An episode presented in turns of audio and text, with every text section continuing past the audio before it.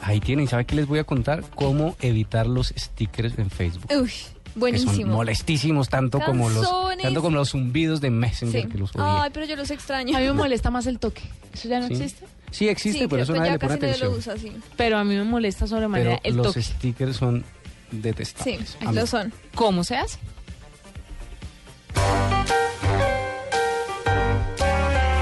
¿Cómo evitar los stickers en Facebook?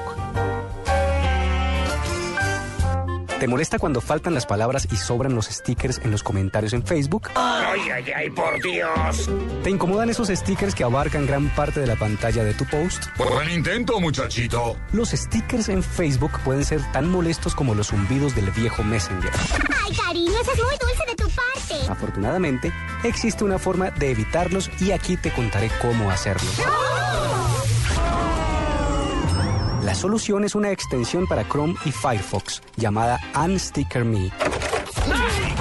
Esta extensión oculta los stickers de los comentarios y cada vez que alguien publique una de esas imágenes aparecerá entre corchetes la palabra sticker.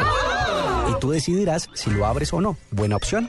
Hay que aclarar que esta extensión solo oculta los stickers puestos en los comentarios de los posts en Facebook. Pero cuánta falta hace también poner esta opción en el chat de esta red social, el que día a día se inunda también de estos muñequitos. Ahora sí muy hombrecito, ¿verdad? Si quieres un muro de Facebook sin stickers, instala esta extensión para Firefox y para Chrome. Yo ya la hice y funciona maravillosamente.